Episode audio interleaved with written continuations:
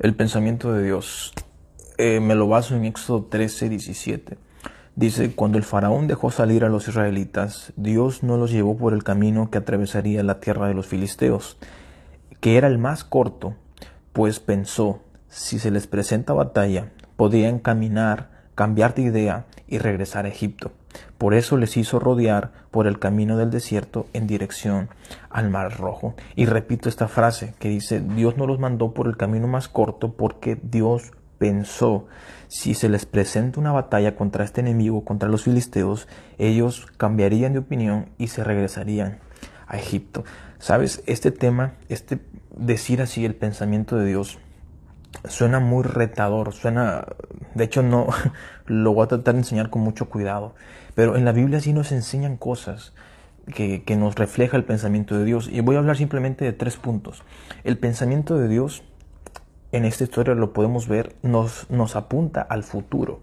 Dios conoce el presente y conoce el futuro. Dios en este caso vemos que cuando Él pensó, dijo, si yo los mando por este camino corto, Él sabía el futuro y dijo, ellos van a, van a huir si hay una batalla y en ese caso van a regresarse a la esclavitud. Y Dios dijo, no, por ahí no es por el Mar Rojo.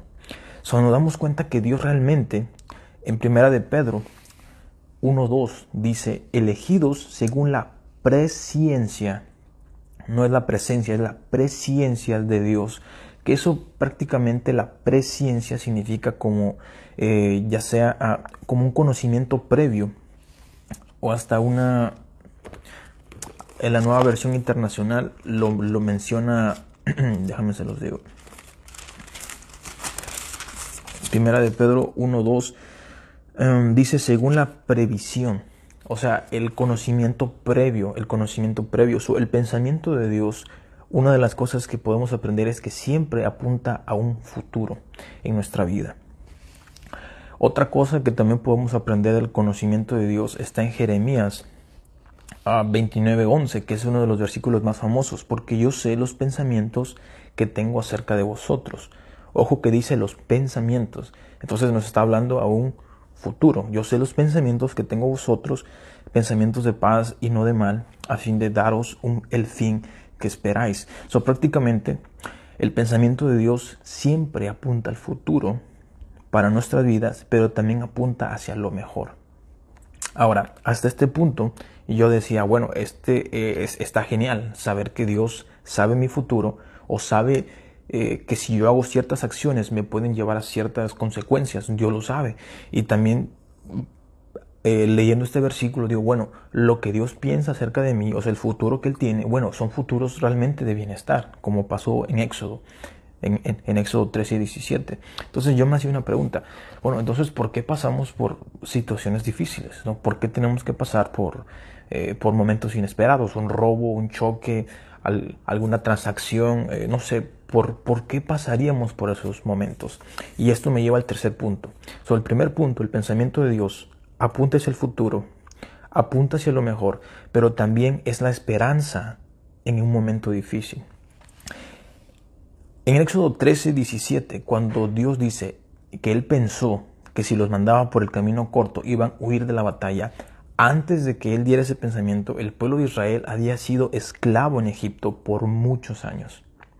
Al momento de salir de esta esclavitud es cuando Dios, en cierto modo, eh, revela el, su pensamiento que tenía después de la esclavitud. A lo que me estoy refiriendo es esto, porque ya lo confundí un poco. Jeremías 29:11 es uno de los versículos más conocidos. Yo sé los pensamientos que tengo para ti, pero Jeremías 29:10 dice lo siguiente, porque así dijo Jehová, cuando en Babilonia se cumplan los 70 años, estaba diciendo, cuando ustedes cumplan 70 años de esclavos en Babilonia, yo los visitaré y despertaré sobre vosotros mi buena palabra para haceros volver a este lugar.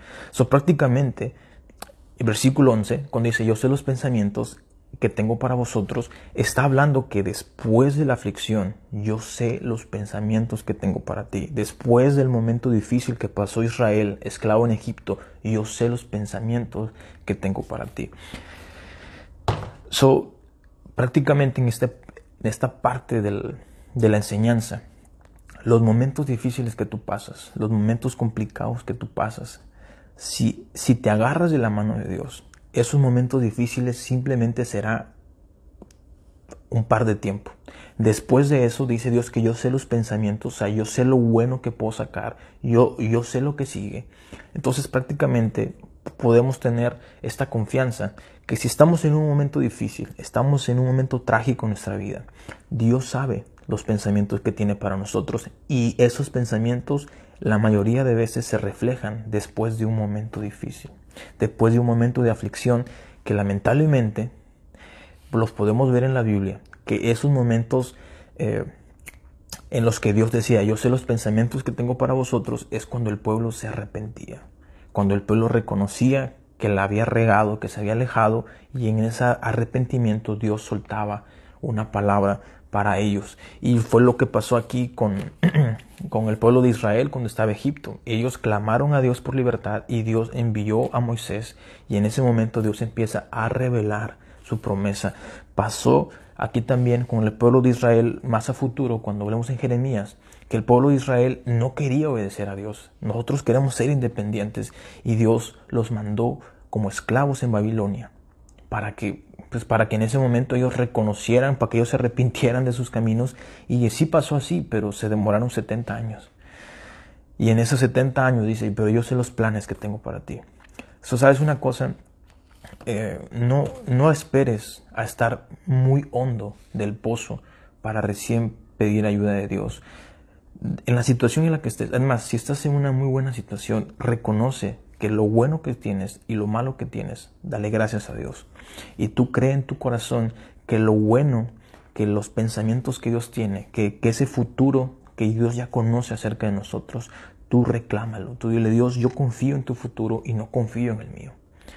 Tenemos fuerzas para trabajar, pero Dios sabe lo que pasará en un futuro. Si pones tu confianza en Dios, no importa qué fuerzas tengas, porque Dios, el pensamiento de Dios será lo que prevalecerá sobre tu vida. Así que espero que te haya sido de bendición. Hay, había más versículos que quería compartir. El otro estaba en Efesios 1.4, por si lo quieren leer, que dice que Dios nos escogió antes de la creación. hoy también vemos el preconocimiento de Dios, que aún antes de formar toda la creación, Él ya sabía que tendría que mandar a Jesús.